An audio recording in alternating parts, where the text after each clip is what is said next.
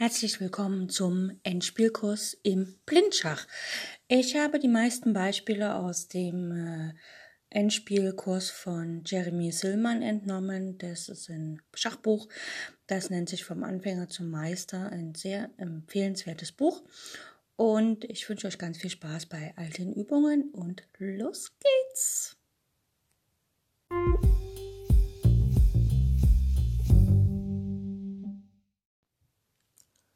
Heute schauen wir uns eine Stellung an, äh, wo es um beiderseitigen Zugzwang geht. Das heißt also eine Stellung, äh, wo der, der am Zug ist, das Nachsehen hat. Also Zugzwang ist ja allgemein so, ich muss einen Zug machen und dann komme ich eher in Nachteil, wie wenn ich jetzt keinen Zugzwang machen müsste, äh, keinen Zug ausführen müsste. Okay, schauen wir uns folgende Stellung an. Der weiße König steht auf G5 und der weiße Bauer auf F4 und Schwarz hat den König auf E4 und den Bauern auf F5. Ähm, wenn Weiß am Zug ist, spielt er von mir aus, also muss er seinen Bauern verlassen, also er kann nicht seinen Bauern weiter decken, indem er König G4 spielt, weil da ja der weiß schwarze Bauer von F5 Schach bietet und anders kann er auch nicht den Bauern decken. Das heißt also, er muss, sagen wir mal, äh, König H4 spielen, weil sein Ziel ist ja vor dem Bauern zu kommen.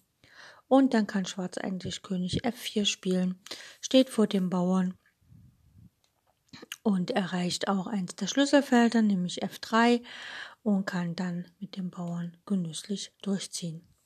Wenn in dieser Stellung, äh, in der Ausgangsstellung, wo der weiße König auf G5 und der schwarze auf E4 steht und die Bauern dazwischen, äh, schwarz am Zug wäre, äh, wäre das der gleiche, das gleiche. Er könnte nicht seinen Bauern weiter decken, weil das Feld E5 ist tabu durch den Bauern auf F4. Er müsste zum Beispiel König E3 spielen oder auch König D5 könnte er spielen und dann schlägt Weiß einfach den Bauern auf F5, tritt auf das Feld F6, weil das ist ja das Schlüsselbild für den Bauern auf F4 also F6, König F6 und dann gewinnt Weiß die Partie. Und diese Stellung ist eine typische Stellung gegenseitigen Zugzwangs. Das heißt, wer hier am Zug ist, wird die Stellung definitiv verlieren. Ähm, schauen wir uns eine weitere Stellung an und zwar eine ähnliche Stellung. Der weiße König steht auf H5 und es gibt noch zwei weiße Bauern, einen auf C3 und E4 und der schwarze König steht auf B3 und zwei Bauern, einer auf E5 und einer auf H6. Also wir haben hier die Stellung so, dass ähm, äh, wir zwei Bauern in, im Zentrum haben, einen auf E4, E5, das ist ein sogenannter Witter. Und äh, dann haben wir jeweils entfernte Freibauern, also vom Hauptgeschehen der Weiße auf C3 und der Schwarze auf H6, also jeweils auf der dritten Linie. Und der gegnerische König steht schon bereit, den Bauern zu schlagen. Gut, wenn jetzt Weiß am Zug ist, ähm, ist die Frage, schafft es Weiß ähm, halt an den schwarzen Bauern E5 heranzulaufen und damit äh, und das so dass dann Schwarz am Zug ist, so dass Weiß den Bauern auf E5 gewinnen kann. Schafft er das? Gut, fangen wir mal an.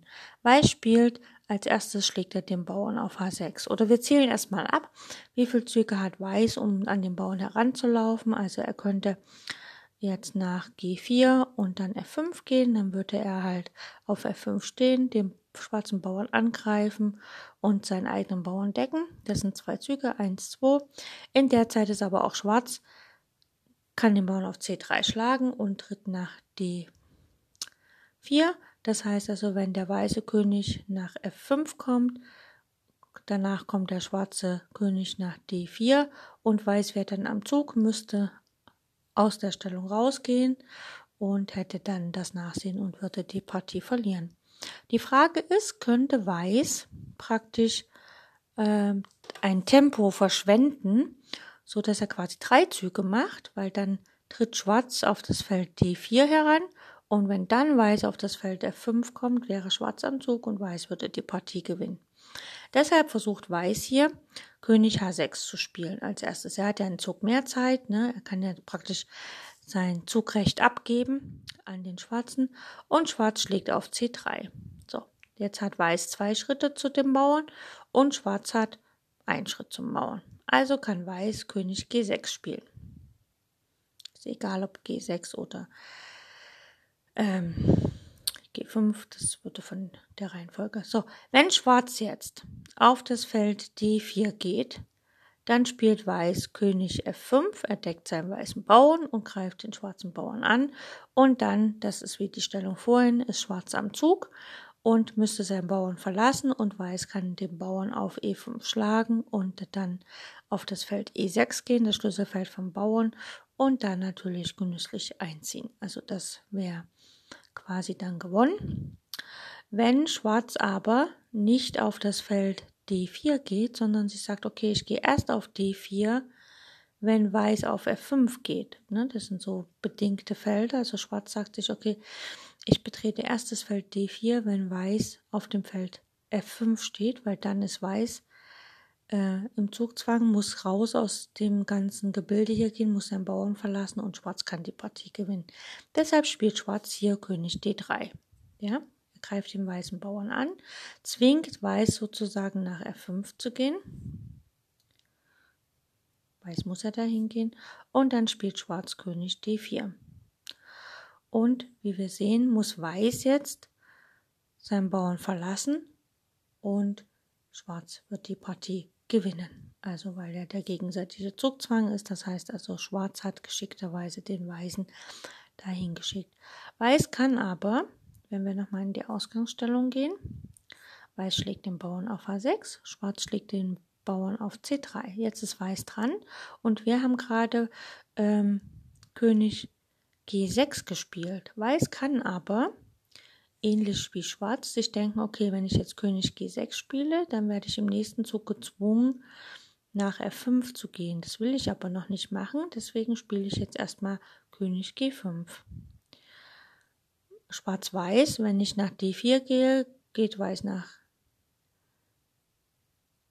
ähm, F5, das will ich nicht, deshalb spiele ich König D3. Ne, ich mache quasi einen Abwartezug. Und dann spielt Schwarz, dann hat Schwarz genau das gleiche Nachsehen, äh, Weiß, Weiß muss König F5 spielen und dann spielt Schwarz König D4 und Schwarz gewinnt die Partie. Genauso. Das heißt also, äh, hier in dieser Partie kann Weiß die Partie nicht retten. Also heißt, wenn er am Zug ist, verliert er die Partie. Schauen wir uns eine weitere Stellung an. Wir haben jetzt die Stellung Weißer König D5, Weißer Bauer E4 und Schwarz hat den König auf F6 und den Bauern auf E5. So, wenn Schwarz am Zug ist, muss er seinen Bauern verlassen und Weiß kann den Bauern schlagen. Und die Frage ist nur, schafft es Schwarz, Remis zu halten? Nehmen wir mal an, Schwarz spielt König E7. Na, er hat gelernt, er muss vor dem Bauern bleiben und jetzt spielt Weiß, König schlägt E5. Schwarz muss die Opposition verlassen, also König F7 von mir aus. Und dann kann Weiß das Schlüsselfeld betreten von den Bauern, nämlich König D6. Wenn jetzt Schwarz, sagen wir mal, nach E8 geht, dann kommt einfach König E6.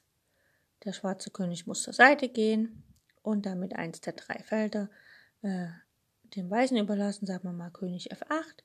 Dann spielt Weiß einfach König D7 und der Bauer kann genüsslich einziehen, weil er einfach die vier Schritte kann der schwarze König nicht mehr kontrollieren. Also der Bauer setzt dann fort mit E5, E6, E7, E8 und verwandelt sich in eine Dame oder einen Turm, um die Partie zu gewinnen. Das heißt also, König E7 bringt hier dem Schwarzen gar nichts, weil er sollte halt, wenn er den Bauern verlässt, ähm, einfach nachdenken. Nehmen wir mal den schwarzen König ganz vom Brett und Weiß schlägt den Bauern auf E5 dann können wir überlegen, wo muss dann der schwarze König stehen, nach König E5, um die Partie Remis zu halten. Und da gibt es nur das Feld ähm, E7. Das heißt also, jetzt nach E7 zu gehen, macht keinen Sinn. Also geht Schwarz König F7. So, und jetzt kann man halt überlegen, man könnte sagen, okay, ähm, Weiß schlägt den Bauern, König E5 und dann spielt Schwarz König E7, ist in Opposition und kann die Partie Remis halten, wie wir das schon in einigen Stellungen gesehen haben. Ne? Das heißt also, in dieser Stellung muss Schwarz einfach nur darauf achten, dass er halt, wenn der Bauer schon geschlagen wird, dass er nach dem Schlagen in Opposition gehen kann und sozusagen den Weißen davon abhält, ähm, dass der Bauer sich umwandeln kann. Schauen wir uns noch eine weitere Stellung an, die letzte für heute. Ähm, ist die gleiche Stellung nochmal, nur äh, eine Reihe weiter vorne und da ist Schwarz am Zug, also der weiße König steht auf D6, der weiße Bauer auf E5 und der schwarze König auf F7 und der Bauer auf E6. Schwarz ist am Zug, der muss quasi seinen Bauern aufgeben und die Frage, funktioniert das jetzt, dass er halt wieder sagt, okay, ich gehe jetzt so auf dem Feld, dass wenn der Bauer geschlagen wird, dass ich danach auf jeden Fall ähm, äh, in Opposition gehen kann, also in Opposition zu meinem Bauern. Das heißt, ich gehe jetzt erstmal nicht auf das Feld E8, sondern ich gehe erstmal nach F8. Weiß ist am Zug. Wenn Weiß kann ja König D7 spielen, bringt aber nichts, dann spielt Schwarz einfach wieder König F7 und Weiß kommt nicht weiter, macht keine Fortschritte. Also kann Weiß nach König F8 einfach direkt den Bauern schlagen. König schlägt E6. Und jetzt ist Schwarz dran. Schwarz zieht einfach den König nach E8. Jetzt ist Weiß dran und wir wissen, und die, ähm, wir wissen ja, dass die Schlüsselfelder des Bauern auf E5 sind alle Felder, wo schon der weiße König steht. Das heißt, der weiße König geht jetzt erstmal zur Seite. Sagen wir mal, ähm, nach E8 geht der König einfach nach D6. Jetzt ist Schwarz am Zug und Schwarz spielt König D8. Dann spielt Weiß E6. Macht ja keinen Sinn, mit dem König zurückzugehen, sondern er geht mit dem Bauern vor E6. Und wenn jetzt der schwarze König nach E8 geht, dann geht der weiße Bauer E7, äh, der weiße Bauer auf die siebente Reihe ohne Schach. Schwarz spielt König F7, hat keine Wahl und Weiß spielt König D7, kontrolliert das Umwandlungsfeld mit dem König und wird die Partie für sich entscheiden. So, und die Frage ist, was passiert, wenn hier in dieser Stellung, äh, wenn in der Ausgangsstellung Schwarz was anderes spielt. Könnte er zum Beispiel gleich König E8 spielen. Dann schlägt Weiß trotzdem den Bauern. Schwarz muss die Opposition verlassen, also er muss von mir aus König D8 oder F8 spielen, sagen wir mal König D8. Und dann kann Weiß halt König F7 spielen, das ist der das Feld, was alle drei Felder kontrolliert, die der Bauer betreten muss, bevor er sich zur Umwandlung bewegen kann. Und damit kann Weiß auch die Partie für sich entscheiden.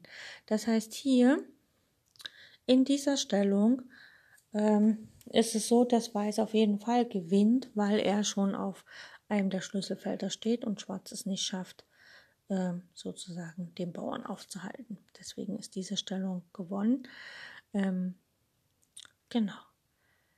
Das war's für heute und ich hoffe, wir hören uns demnächst wieder. Tschüss.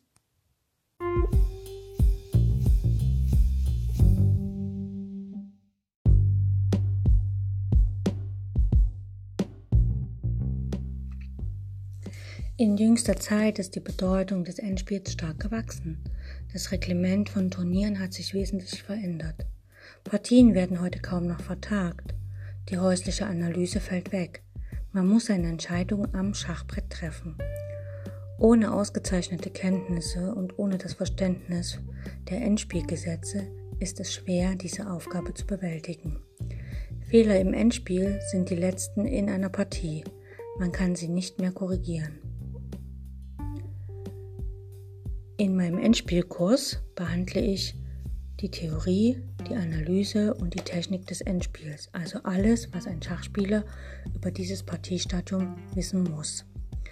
Ich weiß selbst, dass ich nicht vollkommen bin und dass einige meiner Analysen und Vorstellungen nicht zu 100% stimmen werden. Deswegen bitte ich euch, liebe Zuhörer, seid wachsam und lernt selbst zu denken. Selbst wenn ich euch etwas vorgebe, muss es nicht stimmen, sondern setzt euch hin und prüft das genau, was ich sage. Wenn es falsch ist, dann seid stolz darauf, dass ihr einen Fehler gefunden habt. Ihr könnt mir über alle Kanäle schreiben und ich bin offen für Kritik.